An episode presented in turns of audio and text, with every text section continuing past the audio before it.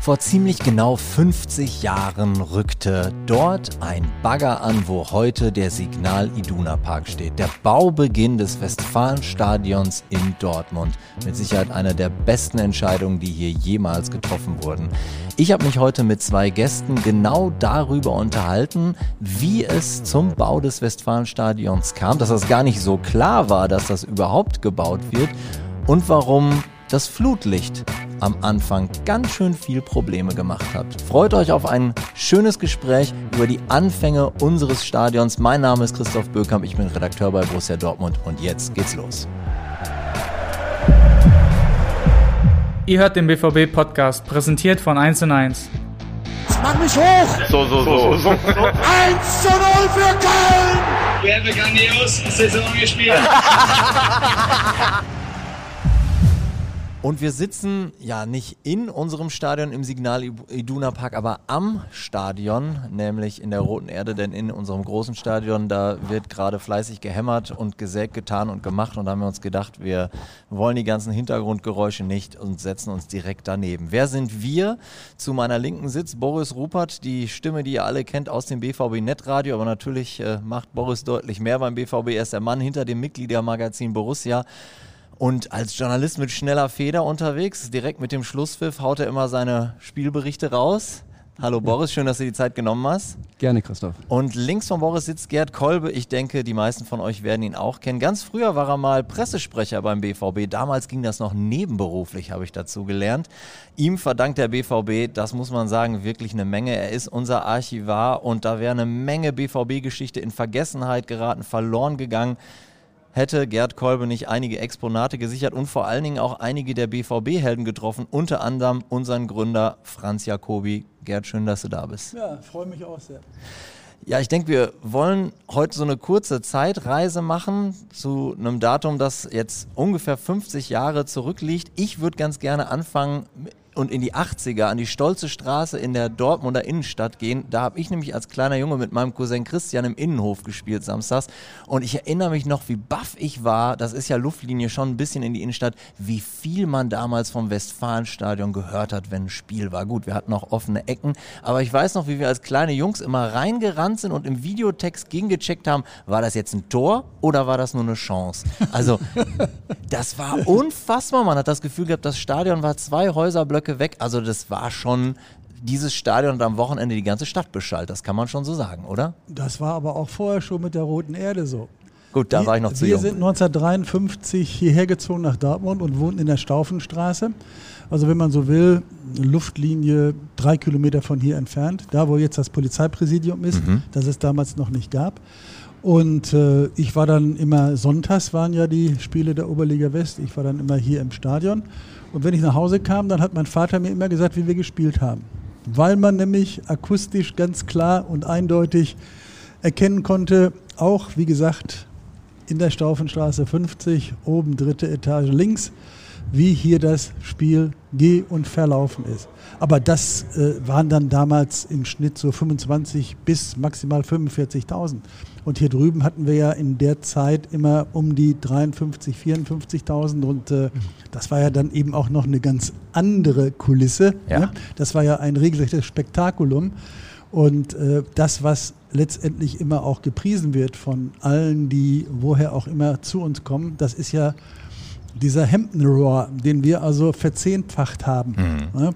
Diese akustische Gewalt, die von diesem Stadion ausgeht, die ist ja wie ein Kraftreservoir für die Leute auf der Tribüne, aber wie wir ja auch wissen, für die Spieler, die auf dem Platz sind. Und äh, ja, diese Kulisse ist schon gut hörbar. Ja. Wenn wir aber in den 80er bleiben, äh, wenn wir gerade in den 80ern sind, ähm, das war so meine Zeit, wo es anfing, Anfang der 80er Jahre auf die Südtribüne zu gehen diese Spiele mit 54.000, die waren aber nicht an der Tagesordnung. Also ich erinnere mich an viele, so um die 30, wenn es ordentlich lief.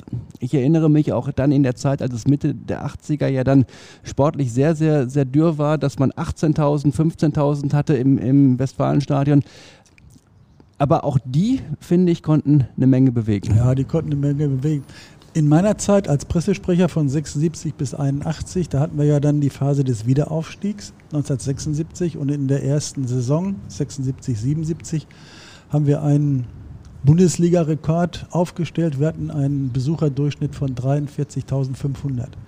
Das war für die Fußball-Bundesliga damals eine unvorstellbare Größenordnung. Und äh, das waren natürlich die seligen Zeiten, die ich erlebt habe. Nicht? Das waren nicht die 80er bis hin ja. 85, 86, wo dann in der Tat eine leichte Delle kam. Aber es war ein Genuss, im Stadion zu sitzen, zu erleben, wie es auf dem Spielfeld äh, vor sich ging und vor allem eben auch damals schon, wie die Süd letztendlich agiert und reagiert hat. Das war schon große Klasse. Ich habe jetzt keinen akustischen Beweis aus den 80ern gefunden. Ich habe noch einen akustischen Beweis gefunden, Mitte der 90er. Das muss kurz vor der ersten Ausbaustufe äh, äh, der Osttribüne gewesen sein. Und zwar die Aufstellung von Nobby. Man merkt, damals gab es noch keine Videowand, sondern eine einzige elektronische Anzeigetafel, auf dem alle Namen drauf waren. Denn Nobby hat es ganz schön eilig. Und hier nun die Mannschaftsaufstellung von Borussia Dortmund. Im Tor, wie gewohnt, wir spielen mit der Nummer 1 Stefan, mit der Nummer 4 Steffen, mit der Nummer 5 Giulio, mit der Nummer 6 Matthias, mit der Nummer 7 Stefan, mit der Nummer 8 unser Kapitän Michael, mit der Nummer 9 Stefan, mit der Nummer 13 Kalle, mit der Nummer 15 Jürgen, mit der Nummer 17 Jörg, mit der Nummer 18 Lars.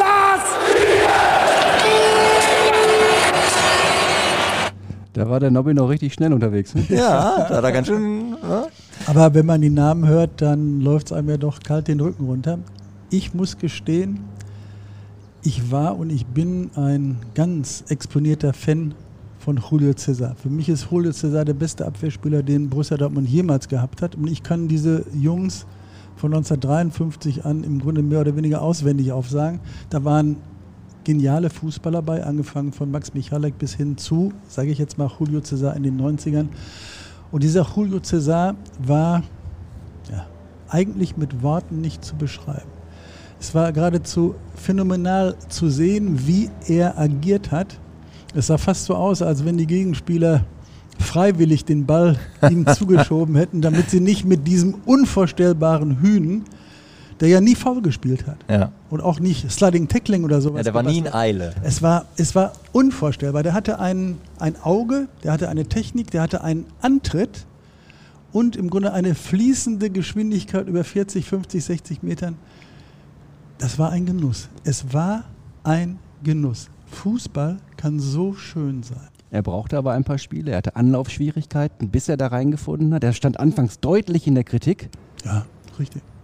Aber losgelöst ja. davon, diese phänomenale Klasse war vorhanden. Er war ja 1986 bei der WM in Mexiko der Abwehrspieler des Turniers. Und ich habe ein Foto gesehen von Julio, wie er so ungefähr 1,50 Meter über dem Erdboden schwebt und den Ball in dieser Situation mit der Brust annimmt. Sowas von ästhetisch schön kann man wirklich kaum in Worte kleiden. Ein großer Fußballer. Jetzt müssen wir die Überleitung finden von ästhetisch schön zum, zum, zum Baubeginn. Also wir müssen wirklich jetzt zurück in die 70er, denn das ist ja der Grund, warum wir uns getroffen haben. Und das ist ganz lustig. Wir haben gerade im Vorgespräch sind wir schon direkt zu der Frage gekommen und ich habe sie auch relativ weit oben. Bevor wir richtig loslegen, sollten wir vielleicht mal klären, welchen Wert hat dieses Stadion für die Stadt, vielleicht sogar für die Region? Unbezahlbar. Für ja, Dortmund unbezahlbar. Das ist unbezahlbar, das ist ohne Frage so. Es ist äh, für den BVB eine Stätte von unvergleichlichem Wert, von unvergleichlichem Rang.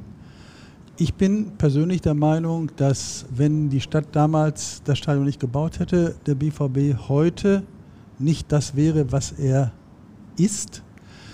Ich glaube, dass der BVB nicht den Sprung mehr geschafft hätte von der zweiten Liga rauf zur ersten Liga, sondern dass es da eine Abwärtstendenz gibt. Das müssen wir uns nochmal vergegenwärtigen. Also als, der, als das Stadion gebaut wurde, ging es Borussia Dortmund ja auch nicht gut. Da ging es Borussia Dortmund sehr schlecht. Wir hatten äh, die erste große Krise nach dem Zweiten Weltkrieg. Vor dem Zweiten Weltkrieg gab es auch mal eine Finanzkrise, die man auch hat meistern können. Aber äh, nach dem Zweiten Weltkrieg die erste, der Abstieg 1972 dann das Stadion Dann die 43.500 Besucher im ersten Bundesliga-Jahr. Das war Im letztendlich im Schnitt, das war letztendlich die Rettung für Borussia Dortmund. Und äh, dieses Stadion ist schlichtweg mit Geld für Borussia nicht zu bezahlen. Soll ja auch nicht so sein. Wir haben ja letztendlich eine große emotionale Bindung dazu. Und für die Stadt Dortmund ist es das äh, Image-Aushängeschild Nummer eins. Da gibt es gar keine Frage und gar keine Einschränkung. Wenn wir uns allein nur vor Augen führen, dass Spiele aus dem Signal Iduna Park in, ich glaube, über 195 Länder mit Ausnahme von Nordkorea, also alle der Welt, übertragen werden live, dann ist das also ein, ein geradezu unvorstellbarer Popularitätsschub. Dieser Bekanntheitsgrad, den unsere Stadt überall hat, und ich hatte ja das Vergnügen, dadurch, dass ich äh, eine beratende Tätigkeit bei verschiedenen Weltmeisterschaften nach 2006 hatte, ob ich jetzt in Südafrika war oder in Südamerika, primär in Brasilien oder auch bei Europameisterschaften Donetsk oder eben Innsbruck und so weiter. Überall wird man auf unser Stadion hin angesprochen. Ja. Das ist das, was man kennt von Dortmund. Es ist also der Imageträger schlechthin. Das war früher mal die Westfalenhalle. Die hat den Rang seit langer, langer Zeit leider verloren. Aber unser Stadion und primär als Kristallisationspunkt die Süd, das kennt die Welt von Dortmund. weil es das, glaube ich, auch gar nicht gibt, diese Symbiose. Du hast auf der einen Seite ein trotz der Ausbaustufen immer noch sehr, sehr pures Stadion. Wenn du reingehst, ist ja noch ganz viel Substanz aus den 70er Jahren zu Ja. erkennen, auch zu sehen und zu spüren und auch zu riechen teilweise. Und dann hast du diese Menschen, die diese Begeisterung auf diese Mannschaft übertragen. Vor dem WM-Halbfinale 2006 das ist verbrieft. Die Italiener spielen hier gegen Deutschland. Und sie haben gesagt, wir haben einen doppelten Nachteil. Wir müssen nicht nur gegen den Gastgeber ran, der getragen wird, sondern dieser Gastgeber Deutschland spielt in Dortmund. Das macht die Aufgabe doppelt schwer. Also sie hätten gerade Halbfinale in München, in Berlin, egal wo, Chancen viel größer für uns als in Dortmund zu spielen. Und ich glaube, es war ja dann auch 2006 überhaupt die erste Niederlage einer deutschen Ja. Fußballnationalmannschaft hier in Ja. diesem Stadion. Also ein gewisser Franz Beckenbauer, der uns ja vom Namen nicht ganz unbekannt ist, hat mal gesagt, wie wir, die deutsche Nationalmannschaft, sollten alle Länderspiele in Dortmund austragen. Hm. Zum einen, weil wir eben bis 2006, Stichwort Italien, nie verloren hatten, aber zum anderen, weil dieses Stadion auch der Nationalmannschaft eine fulminante Wucht gegeben hat, gar keine Frage. Das war Rückenwind pur. Ja, und als jemand, der damals 2006 auch auf der Nordtribüne stand, mehr stand als saß, kann ich sagen, wir haben auch alles gegeben. Es hat am Ende nicht gereicht, aber es war laut. Es war heiß und es war laut an dem Abend. Ähm, was mich interessieren würde, warum hier, an diesem Ort direkt hinter der Roten Erde?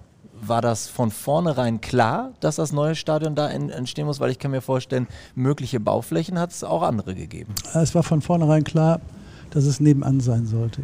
Man hat äh, von Seiten der Stadt immer von einem sogenannten Zwillingsstadion gesprochen.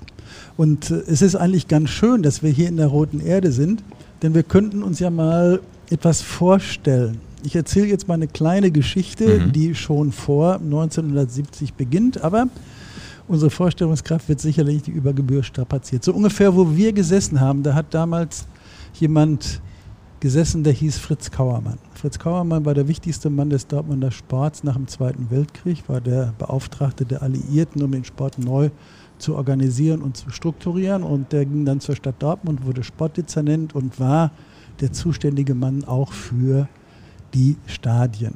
Und äh, er hat also, wie gesagt, wie wir hier gesessen, 1966, so hat er es mir mal erzählt, und hat sich die Rote Erde, das Stadion Rote Erde, seine Rote Erde angeguckt.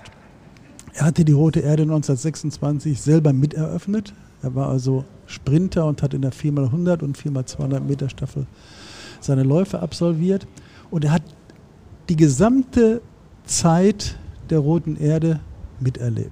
Mit den Boxkämpfen von Heinz Neuhaus, mit der Handball-Weltmeisterschaft 1955, mit den Europapokalspielen von Borussia Dortmund bis hin zu 1966. Und dann hat er sich die Örtlichkeit angeguckt. Auf der Osttribüne war eine Holztribüne, eine schäbige alte Holztribüne. Er guckte nach rechts. Vor dem Marathontor war eine Holztribüne, eine schäbige alte Holztribüne. Das Bauordnungsamt der Stadt Dortmund hatte schon mal geschrieben, alles marode, da konnte er nicht mehr lange arbeiten. Und dann sagte er, ich liebe dieses Stadion über alles, aber wir brauchen was Neues. Und ich möchte gerne ein Zwillingsstadion kreieren, direkt daneben Mhm. und direkt und nur für Fußball. Und dann hat er sich schlicht und ergreifend für die Fußball-Weltmeisterschaft 74 beworben, die noch gar nicht beim DFB gelandet war. Also mehr oder weniger so ein Präventivschlag. Mhm. Und dann kam eben das, was bekannt ist. Die haben gesagt, jawohl, bewerbt euch mal. Der Rat hat das gedeckelt, finanziell. Das Stadion war dadurch zu klein. Borussia geriet ins Trudeln. So 69, 70, 71, oh Schreck lasst nach, 72. Da sind wir aber noch nicht ganz. Aber es war eine sehr schwierige Situation, auch für einen Kommunalpolitiker. Wie verkaufe ich das meinen Leuten? Ja. Wir sind keine WM-Stadt. Der BVB steigt ab und ich, Fritz Kauermann, komme auf die Idee und sage zu euch, sowas wollen wir bauen. Es gab dann die, die Frage, wie ist das Stadion zu finanzieren? Es gab, es sollte ja ein Stadion entstehen in, in konventioneller Bauweise, das viel zu teuer gewesen wäre. Dann gab es die Idee zu sagen, das hatte ja der Herr Rüttel, hatte dann den Vorschlag, wir nehmen uns äh, Montreal 76, die Olympiastadt, zum Vorbild, bauen ein Stadion in Palettenbauweise und erzielen damit einen Kostenrahmen, der umsetzbar ist.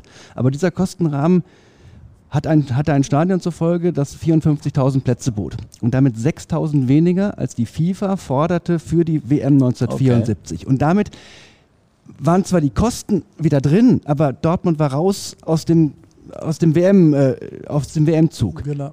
Und dann hat Dortmund, glaube ich, wenn ich, das wirst du aber gleich äh, viel besser äh, darstellen können, wie ich es in Erinnerung habe, aus dem, was ich gelesen habe, hat Dortmund zwischenzeitlich gesagt, okay, wir machen es auf eigene Faust. Wir bauen auf eigene Kosten, ohne dass wir WM-Stadt werden, ohne dass wir diese ganzen Zuschüsse bekommen, bauen wir doch dieses Stadion. Und dann einige Wochen später, glaube ich nur, war das dann im Dezember 71, hat Köln, das ja eigentlich das Müngersdorfer Stadion umbauen sollte und WM-Stadt war, hat hatten Köln, Finanzprobleme. hatte Köln aus Finanzproblemen Ja. gesagt, wir kriegen das zur WM 74 mit Müngersdorf nicht hin. Damit sprang der Ball wieder nach Dortmund. Und dann hat Dortmund gesagt, wir wollen WM-Stadt werden. Dann hat die FIFA gesagt, okay, wir akzeptieren 54.000.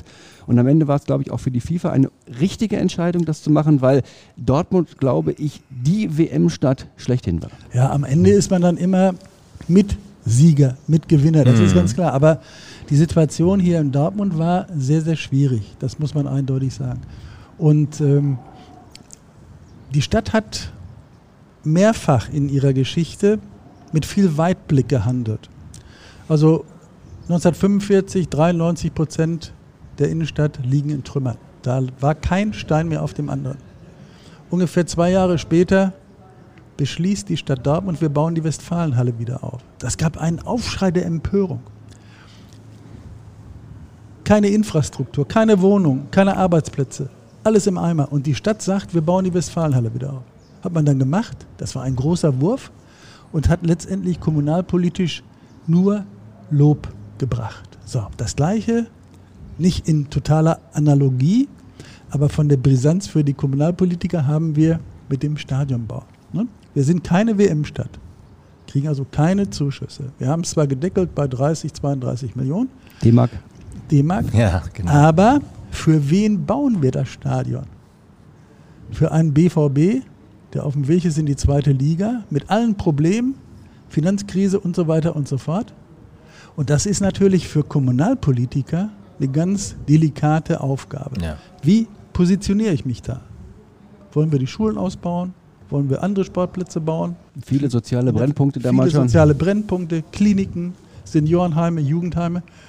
Und dann sagte der Rat der Stadt Dortmund, in der Tat, wir setzen diesen Tagesordnungspunkt auf die Ratssitzung und befinden darüber.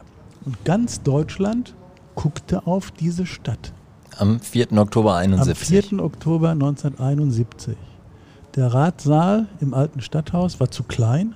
Da gab es eine Pressetribüne für 10, 15 Leute. Es hatten sich aber locker 75 Journalisten aus Deutschland angemeldet, einschließlich der Kamera, äh, Leute und so weiter. Also das technische Equipment etc. füllte ach, ganze Räume. Und äh, deswegen ist man umgezogen. Zum allererst, zum einzigen Mal gab es eine Ratssitzung, die also nicht in den klassischen Räumen der Stadt Dortmund vonstatten ging, in der Rhein-Liga-Stätte. Und dann wurde diskutiert. Wirklich hart. Man hat, da konnte man also sehen, die haben hart gerungen. Da war keiner bei, fast alle waren BVB-Fans, fast alle waren Sportfans, Sportenthusiasten. Aber die hatten natürlich das Ganze zwangsläufig im Hinterkopf. Im Übrigen hat Alois Scheffler mit äh, einigen Getreuen im Vorfeld dieses 4. Oktober eine Unterschriftenaktion gemacht und äh, man hat dann, ich glaube am 23.09. eine Petition überreicht dem damaligen Oberbürgermeister Sondermann. Äh, 4000 Unterschriften, die alle dafür plädierten, das Stadion zu bauen, völlig unabhängig von der Frage, sind wir WM-Stadt oder bleibt der BVB in der ersten Liga und so weiter. Das hat also auch noch so ein bisschen Seelenmassage betrieben und äh, war durchaus auch Gegenstand der Erörterungen dann im Rat am 4. Oktober. Ja, und dann hat man eben abgestimmt. FDP hat sich enthalten und äh, durch die SPD und durch die CDU ging natürlich ein Riss. Man hat auch die Geschichte freigegeben.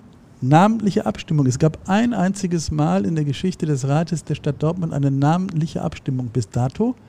Und die bezog sich auf den Neubau des Stadions, dessen Namen man ja noch gar nicht wusste. Man hat immer nur vom Zwilling gesprochen. Ja. Wir bauen Zwilling und dieser Zwilling soll es sein. Und dann gab es eben das Votum 40 gegen 13 für den Bau und damit waren die Würfel gefallen. Und das Schöne ist gewesen, danach haben sich alle hinter diesem Stadionneubau versammelt. Ja. Es war nicht so, dass irgendwelche Heckenschützen dann immer noch gemeckert und gemosert haben, was ein Scheiß, was habt ihr da verbrochen, ihr seid ja bestusst, wie, ne, so, Ja. sondern alle haben gesagt, der Beschluss ist gefallen, es war eine, ein demokratisches Votum und wir stehen alle dahinter und jetzt soll dieses Stadion auch was werden.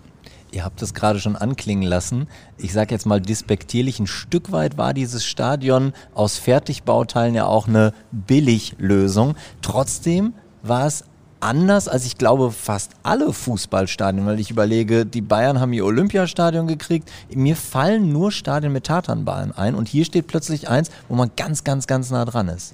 Stichwort München. Das Dach des Olympiastadions war teurer als das gesamte Westfalenstadion. Das erstmal zum Kostenrahmen. Es ist Und dann, ein schönes Dach in München, aber das ist schon schön, ordentlich. es ist schön, aber nur mal um diese Kosten ähm, in den Griff oder äh, zu betrachten. Und Ja. ich glaube, diese, diese Tatsache zu sagen, gegen den Trend, den es damals noch gegeben hat, Stadien mit Laufbahn zu bauen und auch eben für Leichtathletik interessant zu machen, diese Tatsache, so ein pures Fußballstadion dahin zu setzen, das war der ganz, ganz große Wurf. Die Nähe, die, die Nähe der Zuschauer ähm, zum Stadion. Ich erinnere mich an mein allererstes Spiel. Das war im September 1977 Borussia Dortmund gegen den MSV Duisburg. Dienstag oder Mittwochabend war auf jeden Fall ein Flutlichtspiel. Und mein Vater hat mich irgendwie mitgenommen ins Stadion und ich stand unten am Zaun, damit man ganz nah dran war. Und das Erweckungserlebnis war Erwin Kostede, der in, nach einem Zweikampf im Grunde dann bis zu diesem Zaun prallte und dann in, in seiner Statur vor mir stand. Und ich hatte einfach nur noch einen offenen Mund. Und das war der Moment, wo ich gedacht habe, da musst du immer hin. Man war so nah dran, du hast alles, alles mitbekommen. Dieser Gedanke, dieser Grundgedanke, wir bauen ein reines Fußballstadion, der ist in der Tat von Fritz Kauermann. Und das war natürlich sowas von weitblickend. Da konnte man, wenn wir es heute rückblickend sehen, nur den Hut vorziehen. Aber es war eben auch ein Schwachpunkt in der Argumentation dem Rat gegenüber, das Stadion letztendlich in Anführung zu verkaufen und kommunalpolitisch mehrheitsfähig zu machen. Denn es war so gesehen nur ein Fußballstadion. Und Borussia war auf der Kippe. Wenn man hätte argumentieren können, ja, da kommen ja auch die Leichtathleten, da kommen ja auch die und die und die, dann hätte man es als Mehrzweckstadion leichter verkaufen können. Das war nicht die Intention. Und Kauermann und Rüttel hatten recht. Es war die glücklichste Entscheidung, die man treffen konnte. Sonst hätte dieses Stadion, glaube ich, nicht diese Wucht entfalten Ja. können. Und wenn man zurückgeht in die Geschichte der Stadt Dortmund, äh, in den 70er Jahren war Dortmund Deu Europas Bierstadt Nummer eins. Dortmund hatte seinen Namen in der Welt, in Europa. Ja, ja. Und jetzt hat Dortmund seinen Namen durch dieses Stadion, durch diesen Verein, durch Borussia Dortmund. Ja, das ist richtig. Also dieser Dreiklang Kohle, Stahl, Bier, der uns ja auch weltweit bekannt gemacht hat. Nicht auch, auch Stahl von Hösch war also eine Weltmarke, sage ich jetzt mal. Das ist alles weggebrochen, einschließlich der Westfalenhalle, die auch nicht mehr den Rang der 60er und 70er Jahre war. Das war mal die größte Halle Europas. Und hier haben also alle großen Stars ihre Tourneen begonnen. Heute sind sie ein Teil der Tourneen. So auf Platz 14, 15, da sind sie auch mal in Dortmund. Das meine ich jetzt nicht despektierlich der Halle gegenüber. Bei weitem nicht. Ich mag sie ausgesprochen gern. Aber West, das Westfalenstadion, der Signal Iduna Park, ist an die Stelle dessen getreten und hat letztendlich, wenn man so will, als Monolith die Bedeutung von Kohle, Stahl und Bier ganz alleine übernommen und schultert die ganz alleine. So wie ein Atlas, der also die Image-Erde auf seinen Schultern trägt. Unglaublich. Jetzt wissen wir heute, dass das alles eine sehr, sehr, dass das sehr gute Entscheidungen waren, dass das eine Erfolgsgeschichte war. Das war ja, ihr habt es gesagt, am Anfang, als diese Entscheidungen fielen, noch nicht sofort klar. Um jetzt nochmal zurückzugehen, 72 fällt Köln aus finanziellen Gründen als Austragungsort aus. Dortmund ist plötzlich Spielort. Was hieß das dann für das Richtfest 1973? Da muss ja dann eigentlich allen klar gewesen sein, wow, die Geschichte wird besser als je gedacht. Das war schon zum Zeitpunkt äh, der äh, Bewerbungsrücknahme von Köln so. Das war also im Dezember 1971 und als das bekannt wurde, da ging ein Schrei der Begeisterung bei uns durch ganz Dortmund. Rüttel hatte uns ja klugerweise als Reservestadt angemeldet und wir wussten ganz genau, wenn irgendeine Stadt nicht in der Lage ist, die WM finanziell zum Beispiel zu stemmen, dann sind wir die Nächsten. Also Willi Weyer, der damalige Innenminister des Landes Nordrhein-Westfalens, später auch Chef des deutschen Sports, aus Hagen, Nachbar, macht den roten Strich durch die Bewerbungskalkulation unserer Kölner Freunde und ruft natürlich hier bei uns an und sagt, liebe Nachbarn, ihr werdet's. Und das war natürlich für uns, das war auch für die Kommunalpolitiker eine Seelenmassage. Denn die hatten ja immer noch diese Probleme. Wir waren im Dezember 1971, im Frühjahr 1972 steigt der BVB ab. Wir hatten, glaube ich, gerade 1 zu 11 oder so gegen München verloren. Das war also eine Depression. Und dann kommt aber aus Düsseldorf die Information, jo, ihr habt alles richtig gemacht. Ihr werdet WM-Stadt. Und das hatte finanziell ja eine wahnsinnige Bedeutung. Am Ende waren es, glaube ich, sechs bis sieben Millionen Mark, die die Stadt Dortmund zahlen musste. Also im Grunde nur ein Fünftel dessen, was man eigentlich ja. kalkuliert hatte. Du bekommst also ein, ein Hat man heute selten, ne? das ist ein Fünftel, ist ja. eher das Fünffache. Ja. Und äh, es kommt ja noch was hinzu. Boris hat ja gerade schon gesagt, äh, allein das äh, Olympiadach in München hat deutlich, fast das Doppelte, mehr gekostet als unser Stadion.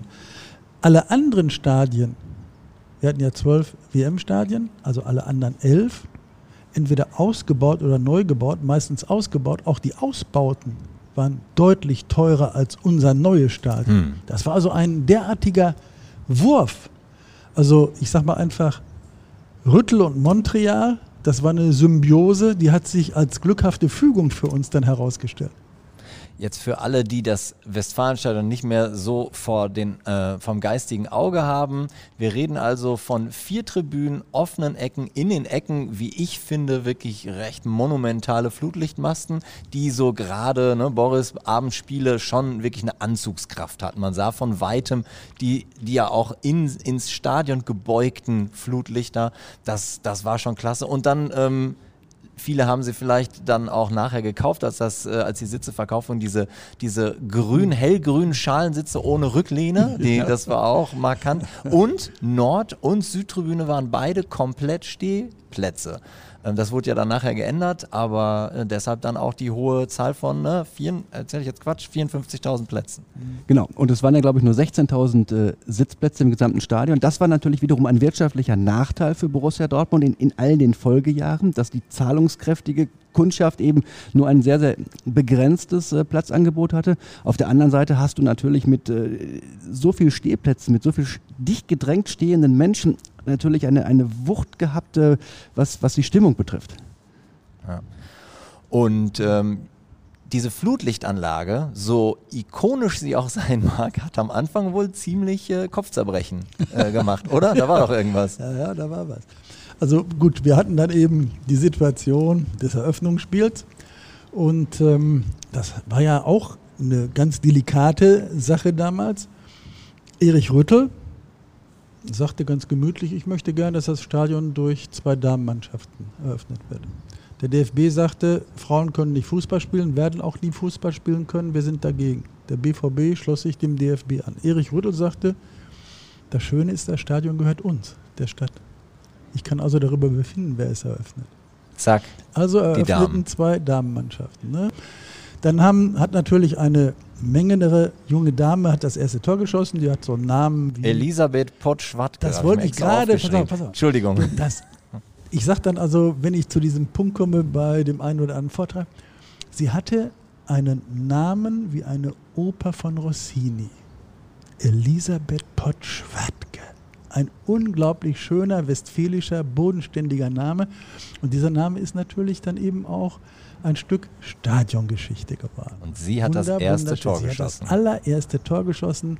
Leider ist sie sehr jung an Krebs verstorben. Ich wollte sie 2006 zur WM-Beauftragten machen. Ich bin ja nun Fußballromantiker und dieses Faktum als solches hat mich so fasziniert, habe ich mich auf ihre Spur gemacht, aber leider war sie eben dann schon bei den himmlischen Herrschern. So, und dann kam das erste Spiel der Herren, Borussia gegen Schalke. Schalke kam also um uns finanziell unter die Arme zu greifen. Wir waren ja pleite und die 300.000, die wir als Einnahme hatten, war dann die Reiheneinnahme für uns. Das war, 300.000 Mark haben damals noch viel geholfen. Ja, ja, das war eine generöse Haltung und Tat der Schalker. Und auf einmal fiel das Flutlicht aus.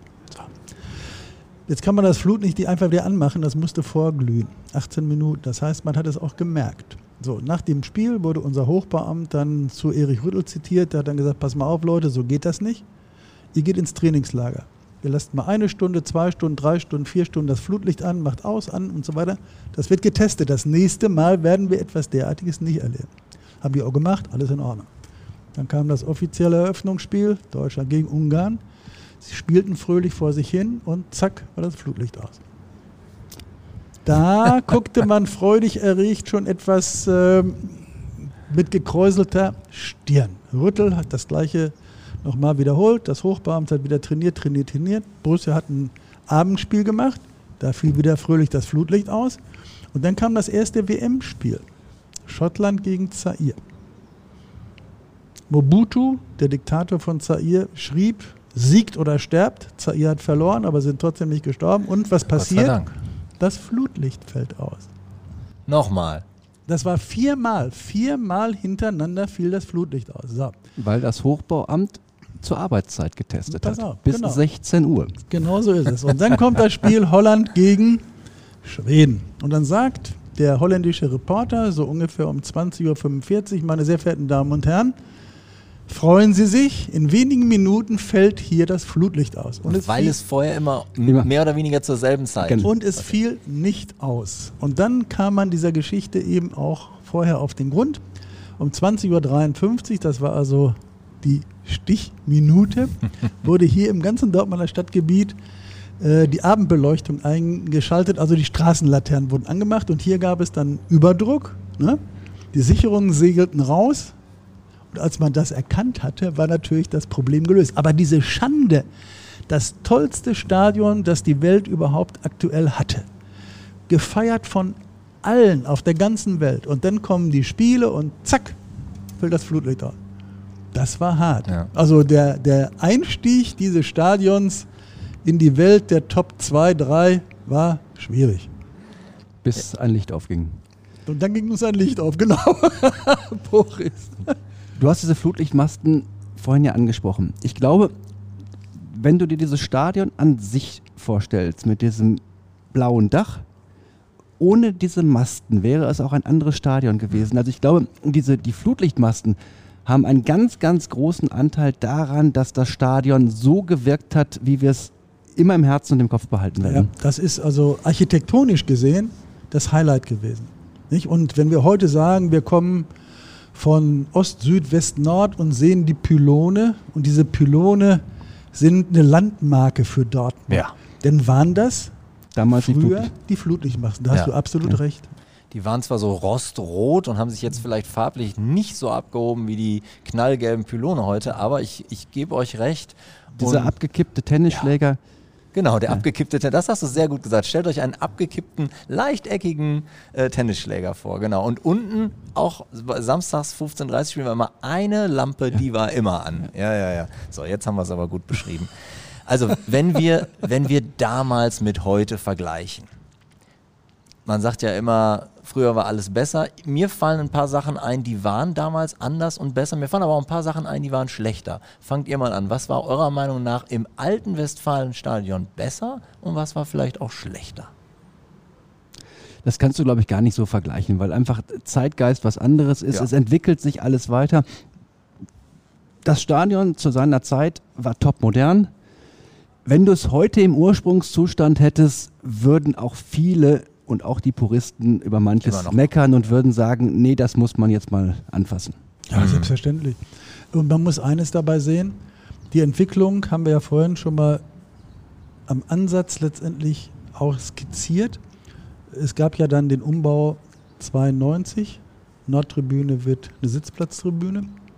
Und dann hat ja die Stadt Dortmund 1995, am 5. Mai 1995, ich durfte damals die Pressebesprechung leiten, werde ich nie vergessen.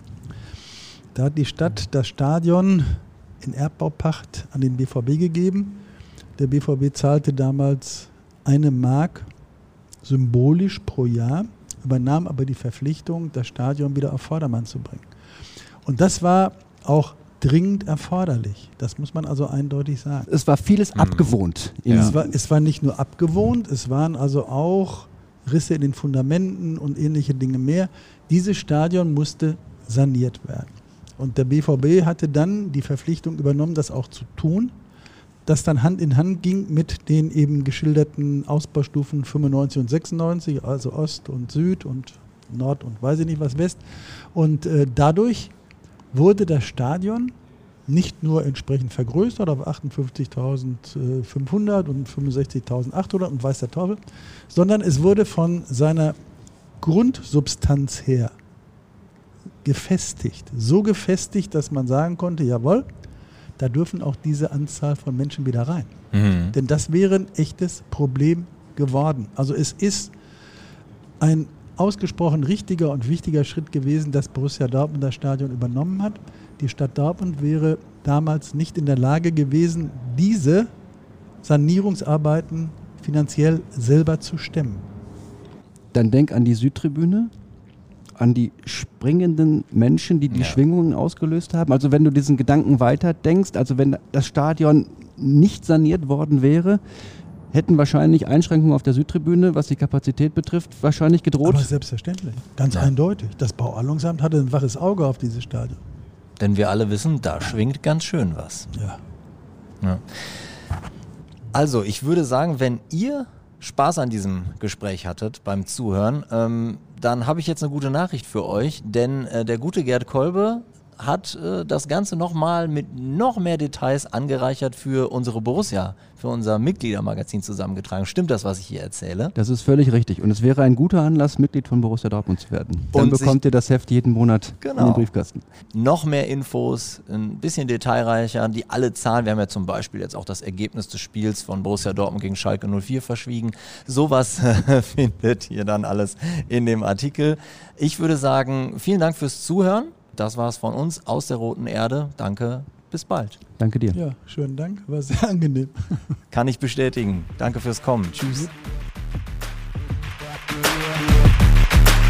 Das war's schon wieder. Hat's euch gefallen? Dann abonniert doch unseren Podcast bei dieser, Spotify, Apple oder Google und schickt uns eure Kommentare an podcast.bvb.de. Danke und bis bald.